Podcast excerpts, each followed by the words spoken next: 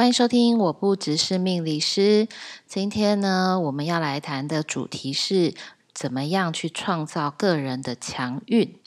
本节目由生命导航企业股份有限公司、国风企业顾问社、Green Code 联合制作。欢迎收听，我不只是命理师。各位听众朋友们，大家晚安，我是 Lilian。呃，今天呢，就是。情人节过后嘛，对不对？所以我相信，其实很多人会发现，二月份其实好像过得都比较快一点。但是呢，三月份呢，很多人又觉得有一点难熬。为什么呢？这个就是对于时间的感觉。那当然可能也跟呃今年的这个假日排列跟补班这件事情是有关系的。那我们今天要来。跟大家谈一下的这个主题哦，其实应该是我个人觉得很可以分享的一件事情。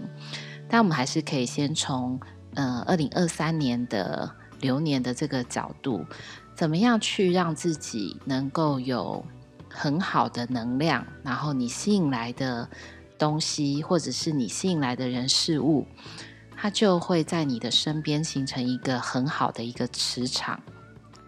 所以我们要先从呃，今年二零二三年，在易经易经里面有一个黄极金世的值年卦，今年的卦主要是风火家人。那可能有一些听众朋友们没有学过易经，但是没有关系，我只是以这个呃卦来做一个切入。这样大家会比较好了解，今年有每一个人可以注意的重点是什么？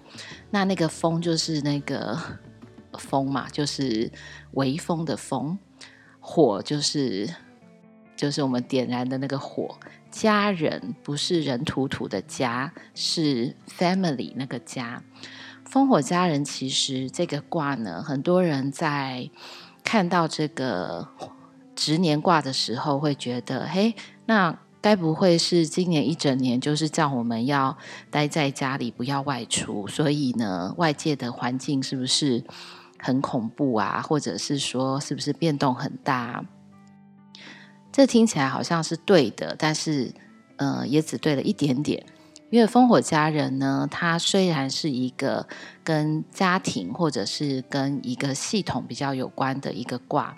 但它实际上在解释上面有很多不同的一个延伸，他会告诉你一件很重要的事情哦，就是说，嗯，烽火家人，当然我们在一个家里的单位组合里面，一定有父母子嘛，所以通常每一个家庭都是一个三角形的一个单位。所以其实我们在塔罗牌里面也学到，其实一就是一个单一嘛，二它其实就是会有对流的关系。那当我们把它放在空间的概论里面，一其实就是一个点，二呢就是一条线，三就会呈现出一个平面的一个构造。所以呢，当我们进入这个家烽火家人的这个家的一个系统里面。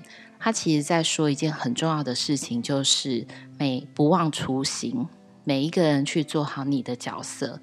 那在易经里面有很简短的一个解释，不能讲解释，叫诠释。他有一段是这么说的，就告诉你说：父父母母兄兄弟弟夫夫妇妇。那这个都是叠字，叠字的一个。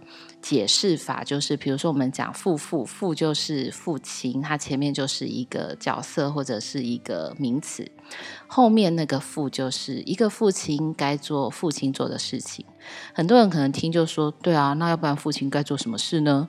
嗯，的确也是，但是我们有没有很清楚的知道，就是父亲的这个角色在家庭里面，他的一个最主要的。重点在哪里？所以其实呢，烽火家人卦在提醒我们，在自己的角色上面，把自己的做该做的事情去扮演好。那很多的呃学员在流年的时候也会问我，就是说，嗯，什么叫做做好我的角色？或者是说，我们也可以把它延伸成为去做你最擅长、最会做的事情。那我也听到很多人会回回应我说：“可是我现在不知道我最会什么耶。”所以我，我觉得好像有很多人在讲说：“诶，你最会做的东西是什么？”好像它必须要是一个技能，或者是一个技术，或者是能够被看得到的东西。可实际上不是。嗯、最擅长的事情就是你在运用的时候，不管做什么都可以举一反三。所以有些人说：“诶，我最会跟人家聊天。”其实聊天真的也是一个天分诶。就你，你可以天南地北的聊，或者是你可以针对不同的人去聊不同的事情。所以其实呢，做最擅长的事情，真的不用把它想成说我我是一个很画图很厉害的人啊，或者是我一定要很会跳舞啊，很会煮饭啊。其实他真的不是在讲这件事情，而是你要去找出你自己的风格，你这个人的特色在哪里。那我讲到这里的时候，我其实就会很想要跟大家分享，就是。我小的时候啊，以前就是对于在看很多的日本节目，我记得我印象很深刻哦，在很多的那种小小的店家，就是日本有很多什么拉面店啊、烧烤店啊，各式各样不同的那种很有特色的小店或者是寿司店，我都觉得很吸引人。当时我好像第一次看到，就是在店家的门口，他就写了四个字，叫“一生悬命”。那我看他在在这个“一生悬命”这四个字的时候，会有一个感动，哎，就是“哦一生悬命”，那就是你把你做的这一件事情当做你这一辈子都要做的事情，所以这就是我最擅长、最厉害的事情。所以不管我今天去到日本，或者是说我在。我常看一些日本节目，然后他在介绍各式各种不同的有特色的店家的时候，你不免就是觉得很感动，因为他会很巨细靡遗、非常详细的去介绍，比如说呃拉面，他怎么样用各式各种不同结合当地风味的可能水果啊、食材啊，然后花了好长的时间去。熬煮出那个特色的汤头，然后呢，对于那个我今天要下拉面，我必须要在滚水里面下多久？那会不会需要经过嗯、泡冷水的过程，或者是甩面的过程？这个每一个小小的细节哦，你在节目上，甚至你在现场看，你都有一种、呃、被吸引的感觉。所以你，我常常在。可能坐在那个拉面店里面，其实我我最喜欢的事情就是很认真的看着他们的每一个动作。那也包含比如说炸天妇罗啊，或者是呃寿司店的师傅在捏寿司，你会发现他们的身上哦有一种专注，然后那个专注力哦的样子，在他身上发出来的光，其实是非常吸引人的，因为他很专心，并且全神。贯注在他，比如说手里捏的这个寿司，所以他在跟食材，或者是他在跟他做的这一件事情，去产生一个只有他们才知道的共振跟共频。那旁边的人不由得就会被那种呃专注的感受，或者是这种全心全意的做一件事情的那种呃。细腻的这种程度，其实你不由得就会被感动了起来。所以我，我觉得日本的职人精神，我我以前呢，不管在电视上看到，或者是在旅游的时候，经过一些特色的店家，其实对我来讲都是一个很宝贵的经验。而且呢，每一个店家都有它独特的一些地方，甚至我们可以讲说独家秘方。那独家秘方都一定是经过不断的试验跟不断的淬炼才来的，所以这可能就是我们刚刚所提到的，做你最擅长的事情。当你在专注一件事情的时候，你就会做得非常的纯熟。当你不断的练习再练习，你会炉火纯青，然后你就会在这个纯熟的。这个技术上面再更进一步，所以呢，他就会超越了只是纯熟、只是专业的这件事情。他甚至于就会达到你在旁边会觉得你好像在看一场很精彩的表演，几乎就是神乎其技，有时候就很想拍手、鼓掌、吆喝这样。那这个是我一直以来曾经有过的，就是对于“一生悬命”这四个字的一个感受。那最近呢，也有一些比较感人的，就是我自己发生的一些日常生活上面，也让我感受到这种专注，并且你会觉得哦，真的是太厉害。那我在前几天的时候啊，就是可能根据 Google 上面的那个指引。然后去找到了一间小吃店。其实一开始哦，我们在找这些，比如说不管是推荐美食、推荐店家的时候，你一定会有一个期待。那那个期待只会透过在文字，或者是说在图片上面、在照片上面，你一定会对它充满了很多的想象。那当我当时在去呃这个这一个小吃摊的时候，我也抱着同样的一个期待。但我必须要讲的是，为什么我想要分享？是因为它超乎期待，所以很多的事情，当你超乎期待的时候，它就会让你深深的留下这个印象。我觉得一个小吃摊，它有非常非常多的小菜。那当然，里面的小菜，其实第一个我在看那个扛棒的时候，就是菜单的时候，我就发现了有一些很特别的小菜，甚至我可能不太认识它是什么，但是呢。就可以知道哦，他在小菜这一块其实是非常的，我觉得专业度非常的高。那我在那边等待的时候啊，其实蛮多客人的，但是就只有两个人在里面忙碌。可是我觉得在我的眼前就活生生的上演了一场，就是我觉得好像一个小型公司哈，一个管理学的一个实例。就是你知道，我们每次去点餐的时候啊，其实你在点餐那个，如果这个店家小菜很多，种类很繁满繁杂的时候，通常他会给你点菜单嘛。可这一间是没有点菜单的。那我我自己过去的很多的经验，其实可能有些老板会是他忙完了之后，他忽然注意到，哎，你好像还没服务到你，他就再来问你说你点了没？或者是说，有些老板就是根据他的一个。方便的顺序，比如我现在要下面或者下馄饨，我就先下了。每一个店家或是每一个餐饮业，我相信都有他们自己一个独特的风格。但为什么我会说我印象非常深刻？就是第一个头脑非常的清楚，因为客人从四面八方来哦，所以其实然后又有些人是要内用，有些人要外带，有些人要加辣不加辣。但他不止头脑非常的清楚，他还会照顾到每一个人。就你可能坐在那边，你可能先点了，但是在这个过程当中，因为他可能在忙着别人的餐点，所以当你等久了之后，你其实就会发，就会有一点点小小的担心，就觉得你会不会被忽略掉。但忽然间呢，他就过来就问你的，而且他问你并不是问你点什么，他是重复一次你刚刚点的。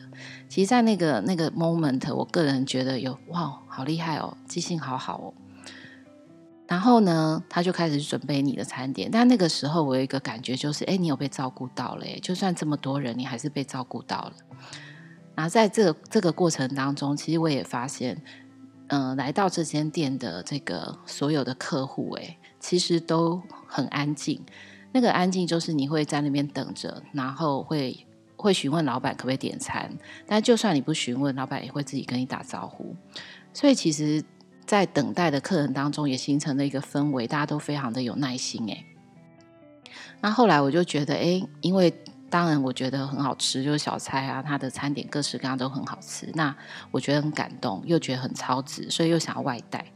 所以内用之后就外带，那我就去点了。然后到最后结账的那个时候哦，我其实真的觉得这个真的是要点赞按一百，就是给一百分哦。通常我们如果外带加内用嘛。很多时候，这老板就会直接告诉你：“哎，总共多少钱？”但是我听到的就是内用多少钱，外带多少钱，总共多少钱。其实那那个时候，我真的觉得非常之佩服，因为我自己也也做过这种，就是呃贩售，就是第一线的贩售的这个角色。其实哈，你只要有一点点的散神，或者是说，呃，一些些的些微的那个被打岔下来，你就很容易分心诶。所以其实你你会很清楚的知道，就是说，当你今天在这件事情上面，我的意思是说，他的全神贯注是在所有他的餐点、他的客户，那。这种很多的小细节，他都有顾到。其实这就是我我觉得刚刚提到的。当你今天纯熟之后，你就会发现你到达一个神乎其技，而且呢，你会让在场的所有的人在你的身边形成了一个非常的安心跟一种默契的一个氛围。我想要分享的其实就是这一件事情。很多时候很神奇的，当我们专注在你做的事情上面，你最会的事情上面，甚至于你觉得最有兴趣的东西上面，有时候可能就是你弹个钢琴啊，打个鼓啊，看个书啊，任何一个动作都是可以的。就是当你全神贯注的在这件事里面，你就会发现你的精神力、你的情绪会到达一个忘我的境界。就是身边会会出现很多的人，你还是一样处在这个现实的环境里面，但是你好像在这空间，又好像不在这个空间，但是你又有条不紊的把这所有的事情都做好。所以其实我我自己归纳出来哈，你看小吃摊的管理哲学，我还归纳出来，就是第一个，他就要必须要很有条理，有条不紊，而且呢，他。有细心加耐心，你知道很多时候啊，我们在很忙碌的时候，在怎么打包东西，其实就想要赶快把这个东西送出去。但我有观察到很多细微的小动作，就是包含纸盒上面可能沾到的东西，还会拿卫生纸把它擦掉。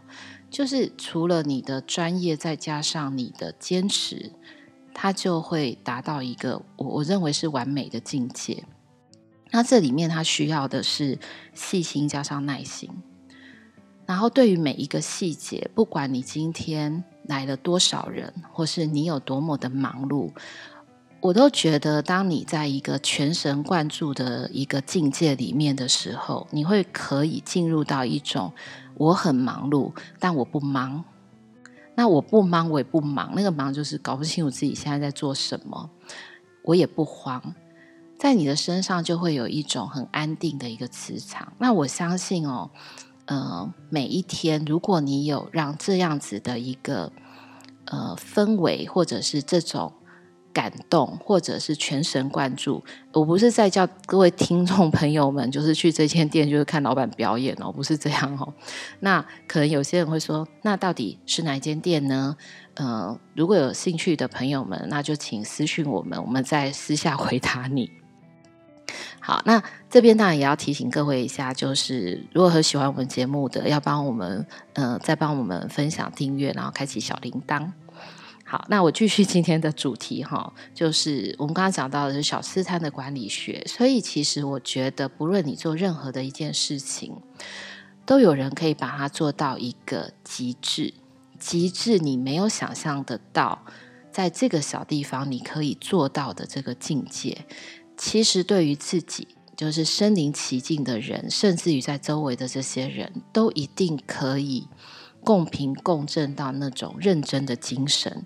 所以我刚刚有讲过的，我觉得蛮神奇。在来这间店的客人都好有礼貌，就像我在那边，我在 waiting 的时候，就会有人会问我说：“哎，那个你有要内用吗？”然后就很客气。嗯、我觉得礼貌跟客气。并且很有秩序，所以当你全神贯注的时候，你会出现一个你自己的秩序。其实这个秩序就回到我们今天在讲，呃，黄极进士卦烽火家人的里面，每每一个人都要依循正道。这个正道其实就是天地运行的规则。所以，我们再回到刚刚提到父父母母，好，兄兄弟弟，夫夫妇妇。每一个人做好他自己的角色，其实就是呃，母亲就做好母亲的角色。那母亲的角色是什么呢？就是照顾孩子，在这个家庭里面成为一个最安心的一个力量。所以母亲的角色应该不是，呃，打扫啦、煮饭啦、洗衣，其实这不是母亲的角色。母亲的角色就是在这个家庭里面产生一个凝结关系的一个力量。那父亲就是一个，嗯，大家能够，呃，中心点、核心的这个这个能量。所以这三个点其实是必须要均衡。我们刚刚有提到点线面的一个概念，所以我这边呢，在我们刚刚讲的这个例子当中，其实我已经有提醒到你怎么去创造自己的强运呢？其实创造自己的强运最简单的一件事情就是去做你最喜欢、最擅长，并且熟练，而且能够把它练到纯熟跟。神乎其技，那我相信这样的人，不管你在任何一个领域，你都能够发光发热，并且在你的周围，自然而然会形成一个，你就是一个很强大的一个磁铁。这个磁铁吸引了什么呢？吸引所有你想要的人事物来到你的生命跟生活当中。所以在这边也祝福大家能够成为一个强运创造机。那我们今天的节目就到这边，我们下个礼拜再见哦。